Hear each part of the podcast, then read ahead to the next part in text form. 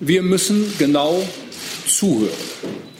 Wir müssen verstehen, was die Menschen im Land bewegt und wir dürfen sie nicht mit Floskeln abspeisen. Am Ende müssen wir dann aber auch zu klaren Entscheidungen kommen. Meine Damen und Herren, Sie wissen das, ich bin in den letzten zehn Jahren nicht in der aktiven Politik gewesen. Ich war fünf Jahre Mitglied des Europäischen Parlaments, 15 Jahre Mitglied des Deutschen Bundestages und bin im Jahre 2009 aus freien Stücken aus dem Deutschen Bundestag ausgeschieden und habe mich wieder meinem Beruf zugewandt. Ich habe diese knapp zehn Jahre allerdings auch Gelegenheit gehabt, die Politik ein wenig von außen zu betrachten, sozusagen einen Blick von außen auch auf die Politik und ihre Entscheidungen zu werfen. Ich habe in meinem Beruf im Inland und im Ausland gearbeitet. Ich möchte auch diese meine beruflichen Erfahrungen auf internationaler und auf nationaler Ebene einbringen in die Erneuerung unserer Partei.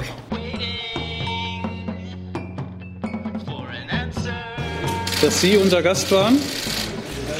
Es könnte sein, dass er in der nächsten Zeit auch durchaus das eine oder andere Mal noch mal zu uns kommt. Wir begrüßen sehr herzlich Friedrich Merz. Das Thema zur Kandidatur für den Vorsitz der CDU Deutschlands. Liebe Hörer, hier sind Thilo und Tyler. Jung und Naiv gibt es ja nur durch eure Unterstützung. Hier gibt es keine Werbung, höchstens für uns selbst. Aber wie ihr uns unterstützen könnt oder sogar Produzenten werdet, erfahrt ihr in der Podcast-Beschreibung. Zum Beispiel per PayPal oder Überweisung. Und jetzt geht's weiter. Herr Merz, herzlich willkommen. Sie haben das Wort. Ja, vielen Dank, Herr Mainz, äh, meine Damen und Herren. Ähm, mein Name ist Friedrich Merz. Ähm, mit E. Anders als in Ihrer Einladung, die Sie bekommen haben. Es ist in der Tat äh, lange her, dass äh, ich das letzte Mal bei Ihnen war. Die Ereignisse dieser Woche lösen etwas aus. Und äh, Sie haben alle mitbekommen, dass ich gestern erklärt habe, dass ich mich äh, für den Vorsitz der CDU Deutschlands bewerbe und dass ich am 8. Dezember auf dem Hamburger Parteitag der CDU äh, zur Verfügung stehe als äh, Parteivorsitzender. Die CDU braucht jetzt Aufbruch und Erneuerung. Die CDU braucht äh, eine nach vorn gerichtete politische Diskussion. Und das bedeutet aus meiner Sicht, die CDU muss sich Klarheit verschaffen über ihren Markenkern. Wir müssen deutlich machen, dass diese Partei eine große Volkspartei der Mitte ist und auch bleibt und eine Partei, in der Liberale, Wertkonservative und diejenigen, die sich sozialpolitisch engagieren, genauso und nebeneinander ihren Platz haben. Eine Partei aber auch, die sich äh, um den Zusammenhalt in unserer Gesellschaft bemüht. Eine Partei, die dafür kämpft und die gleichzeitig auch für eine gesunde und lebenswerte Umwelt eintritt. Und eine Partei, in der wir eine sichere Zukunft für die junge Generation vor allem für unsere Kinder und für unsere Enkelkinder haben wollen. Ich will das auch hier ganz deutlich sagen. Mich beschwert das und deswegen sage ich es so deutlich. Wir dürfen nicht hinnehmen, dass sich am linken und rechten Rand unserer Demokratie Parteien in den Landtagen, mittlerweile in allen 16 Landtagen und auch im Deutschen Bundestag etablieren, die unsere Gesellschaft spalten. Wir dürfen nicht zulassen, dass sich Wählerinnen und Wähler aus Frust, oder aus Enttäuschung über die etablierten Parteien solchen populistischen Bewegungen anschließen und sich von ihnen verführen lassen. Hier hilft allerdings auch keine Wählerbeschimpfung, sondern hier hilft nach meiner festen Überzeugung ein klares politisches Profil und hier helfen politische Lösungen, die allen Menschen der politischen Mitte eine verlässliche Heimat geben. Das muss der Anspruch der Christlich-Demokratischen Union Deutschlands als Volkspartei der Mitte sein. Und genau dafür kandidiere ich. Angela Merkel verdient aus meiner Sicht wirklich großen Respekt und Anerkennung für ihre Leistungen in 18 Jahren an der Spitze der Partei. Das wird Sie nicht überraschen, ist kein Geheimnis. Ich bin nicht mit allen Entscheidungen einverstanden gewesen, aber sie verdient trotzdem Respekt und Anerkennung. Und sie hat ganz sicher am letzten Wochenende eine schwierige, ich finde aber auch richtige Entscheidung getroffen, selbst diese Erneuerung anzustoßen, indem sie den Vorsitz unserer Partei im Dezember abgeben wird. So wird der Weg frei für eine inhaltliche und personelle Erneuerung unserer Partei. Und dafür brauchen wir erfahrene, aber wir brauchen auch jüngere Führungspersönlichkeiten, fähige Frauen und Männer aus allen Teilen unseres Landes. Ich freue mich auf eine lebendige Diskussion in der CDU in den kommenden Wochen. Ich will auch das hier klar sagen. Ich äh, bin im Gespräch mit äh, Annegret Kamm-Karrenbauer und Jens Spahn. Und äh, wir haben über das Verfahren und auch über das Miteinander gesprochen. Wir gehen alle drei davon aus, dass wir einen für die CDU belebenden und lebhaften Streit miteinander austragen, aber fair und anständig auch in verschiedenen Formaten. Darüber ist noch nicht endgültig entschieden worden. Aber ich kann mir aus meiner Sicht vorstellen, dass wir uns auf Regionalkonferenzen den äh, Mitgliedern der Partei stellen und auch die Diskussion mit ihren, ihnen führen. Unabhängig vom Verfahren wollen wir die Partei von innen heraus beleben und den innerparteilichen demokratischen Wettbewerb auch transparent sichtbar machen. Ich gehe diesen Weg mit dem notwendigen Respekt vor den Leistungen unserer Partei, aber auch mit Respekt vor der Größe der Aufgabe dieses Amtes. Gleichzeitig, die Volksparteien haben in den letzten Jahren substanzielle Niederlagen erlitten. Sie sind zutiefst verunsichert und brauchen eine neue Orientierung. Unsere Mitglieder, die Mitglieder der CDU, unsere Wählerinnen und Wähler erwarten, so empfinde ich es, einen klaren Kurs in einer Zeit radikaler Umbrüche. Migration, Globalisierung, Klimawandel, Digitalisierung. Das sind aus meiner Sicht die größten Herausforderungen unserer Zeit. Dafür will ich den Aufbruch und die Erneuerung in unserer Partei anstoßen, ihn auch mit ruhiger Hand führen. Wir müssen genau zuhören. Wir müssen verstehen, was die Menschen im Land bewegt, und wir dürfen sie nicht mit Floskeln abspeisen. Am Ende müssen wir dann aber auch zu klaren Entscheidungen kommen. Meine Damen und Herren, Sie wissen das, ich bin in den letzten zehn Jahren nicht in der aktiven Politik gewesen. Ich war fünf Jahre Mitglied des Europäischen Parlaments, 15 Jahre Mitglied des Deutschen Bundestages und bin im Jahre 2009 aus freien Stücken aus dem Deutschen Bundestag ausgeschieden und habe mich wieder meinem Beruf zugewandt. Ich habe diese knapp zehn Jahre allerdings auch Gelegenheit gehabt, die Politik ein wenig von außen zu betrachten, sozusagen einen Blick von außen auch auf die Politik und ihre Entscheidungen zu werfen. Ich habe in meinem Beruf im Inland und im Ausland gearbeitet. Ich möchte auch diese meine beruflichen Erfahrungen auf internationaler und auf nationaler Ebene einbringen in die Erneuerung unserer Partei. Ich habe es schon gesagt, wir brauchen Aufbruch und Erneuerung, aber wir brauchen keinen Umsturz. Die Grundwerte, an denen sich die Christlich-Demokratische Union Deutschlands orientiert, sind immer noch die richtigen. Aber ihre notwendige Auslegung hat sich grundlegend verändert. Die Öffnung und Modernisierung unserer Partei muss vorangetrieben äh, werden. Wir brauchen auch deutlich mehr Frauen und vor allem mehr junge Menschen in unseren Gremien und in der gesamten Partei. Und die Modernisierung unserer Partei muss einschließen, dass gerade in Zeiten von Migration und Globalisierung nationale Identität und traditionelle Werte einen festen Platz in unserem Denken und Handeln haben. Ich bin der festen Überzeugung, dass dies ein Lebensgefühl auch widerspiegelt. Übrigens ein Lebensgefühl in den großen Städten, auch den Universitätsstädten, das zunehmend die Grünen übernommen haben und das nicht mehr die CDU hat und lebt, dass dies ein Lebensgefühl widerspiegelt, nach dem sich viele Menschen in unserer Gesellschaft wirklich sehnen. Und lassen Sie mich dies auch hinzufügen. Diese Werte sind ein attraktives Angebot für die Jungen in unserem Land. Denn wir brauchen wieder die Jungen in der Politik, für die Politik und die sich für die Politik auch interessieren. Ich werde mich dafür einsetzen, dass Sie wieder für Politik begeistert werden. Unsere Politik darf daher auch nicht zu Lasten der jungen Generation gehen. Sie müssen vielmehr ihre eigenen Interessen einbringen, investieren und wir müssen ihr alle zusammen mehr Aufmerksamkeit schenken. Meine Damen und Herren, abschließend äh, zu meiner Person. Vor Ihnen steht ein wirklich überzeugter Europäer, ein überzeugter Transatlantiker.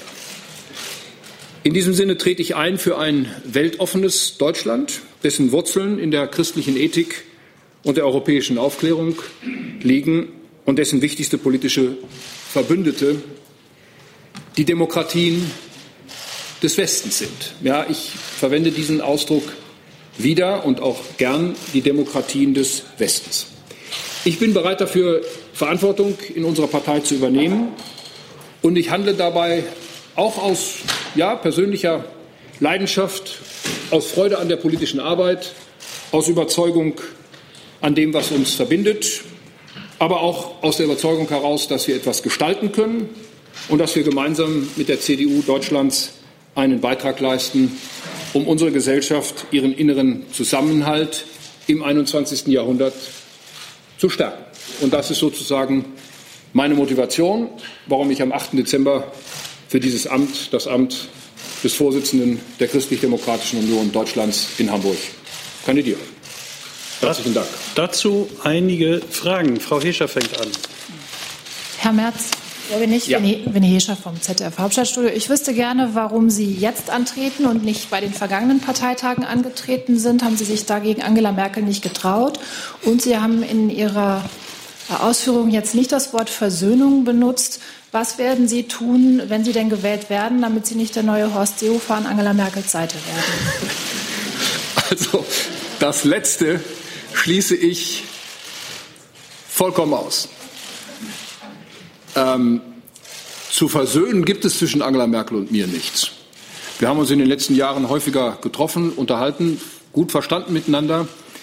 Meine Entscheidung geht zurück auf das Jahr 2002.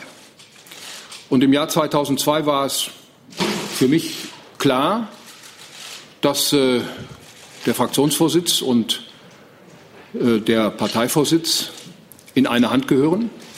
Die Umstände dieser Entscheidung haben mir damals nicht gefallen, aber die Entscheidung als solche war richtig. So, und deswegen war es für mich auch klar, dass ich nach einer gewissen Zeit auch äh, wieder zurück in meinen Beruf gehe.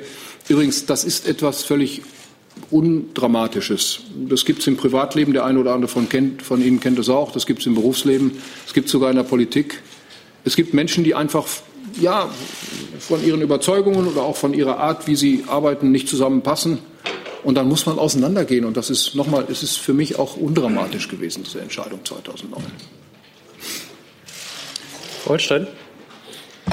Dankeschön. Miriam Holstein von der Bild am Sonntag. Herr Merz, Sie haben gerade beschrieben, dass Sie in den letzten Jahren ja die äh, Politik bzw. auch die Partei eher von der Außenperspektive beobachtet haben. Wie wollen Sie denn jetzt in der Kürze der Zeit die Mitglieder bzw. die Delegierten davon überzeugen, dass Sie der richtige Mann für Sie sind? Naja, von außen beobachten heißt ja nicht, dass man nur außen steht. Ich habe ja nun nach wie vor viel Kontakt äh, zu vielen Mandatsträgern in der CDU. Ich bin äh, seit 1972 ununterbrochen Mitglied dieser Partei. Also ich glaube unverändert, ich verstehe diese Partei und ich kenne diese äh, Partei. Ähm, ich habe aber immer gesagt, und der eine oder andere von Ihnen weiß das, dass ich ähm, der Meinung bin, dass wir einen häufigeren Wechsel zwischen Beruf und Politik brauchen könnten. Ich habe das für mich immer gelten lassen und das gilt auch jetzt in beide Richtungen.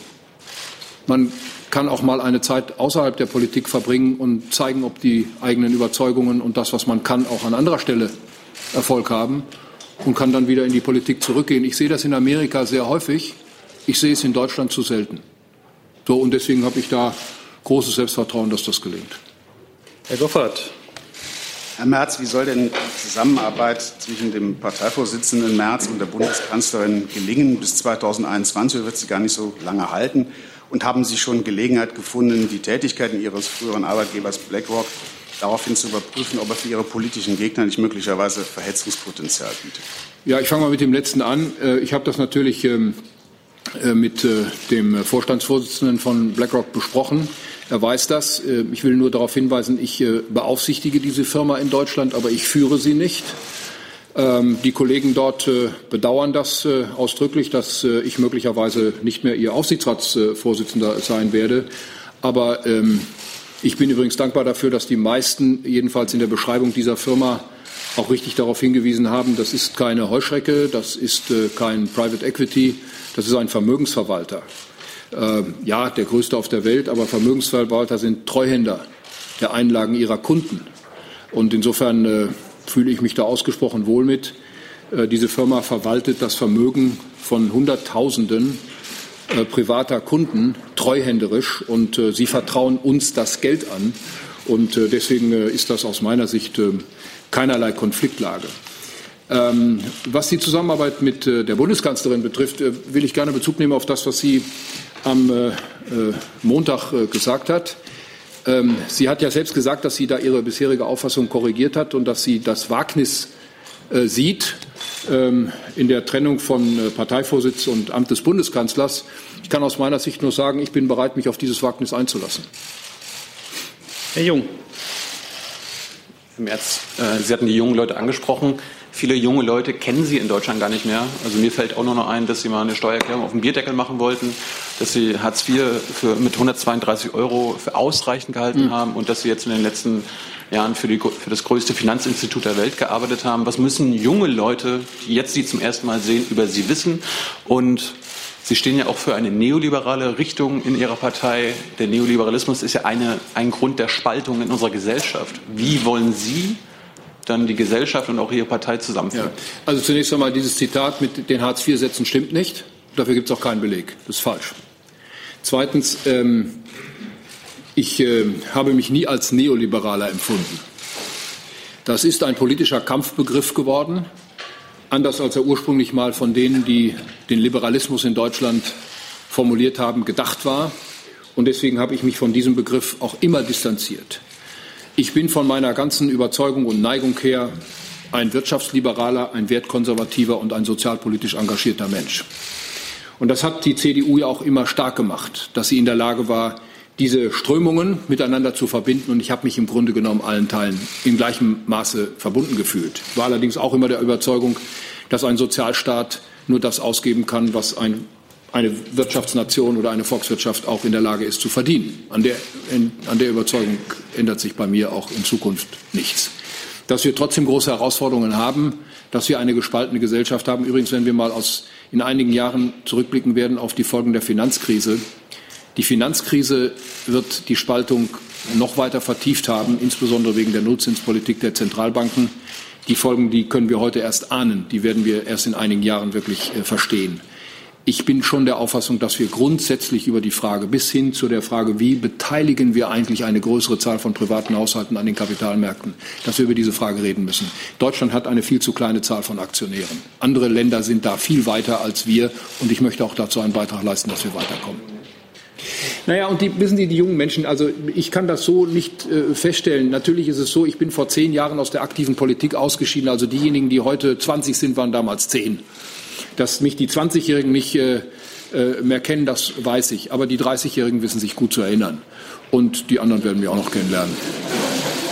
Hey Leute, Jung und Naiv gibt es ja nur durch eure Unterstützung. Ihr könnt uns per PayPal unterstützen oder per Banküberweisung, wie ihr wollt. Ab 20 Euro werdet ihr Produzenten im Abspann einer jeden Folge und einer jeden Regierungspressekonferenz. Danke vorab. Herr Rinke. Herr Merz, ich hätte ganz gerne nochmal nach, noch mal nachgefragt, ja. Äh, bei dem Wagnis, was Sie eben angesprochen hatten, äh, der Zusammenarbeit mit der Kanzlerin, gehen Sie davon aus, dass das mit der Kanzlerin und Ihnen als Parteichef bis 2021 funktionieren kann. Zum einen und zweitens bei Europa. Sie haben sich als Pro-Europäer äh, ja. eben bezeichnet. Was konkret heißt das? Sind Sie bei den ganzen Eurozonen-Reformen näher auf der Seite von Emmanuel Macron und sagen, wir müssen viel weiter vorangehen mit Punkten, die auch in der Bundestagsfraktion der Union durchaus umstritten sind? Oder raten Sie dazu Vorsicht? Ich bin der festen Überzeugung, dass Angela Merkel und ich miteinander unter diesen veränderten Bedingungen auskommen und klarkommen werden. Bis 2021. Und zwar so, wie wir beide es dann gemeinsam beurteilen. Ähm, ich ähm, bin in der Tat besorgt darüber, dass wir zu wenig Antwort haben auf die Vorschläge von Emmanuel Macron. Ich finde, dass er mehr verdient hat, auch an wirklich an substanzieller Antwort.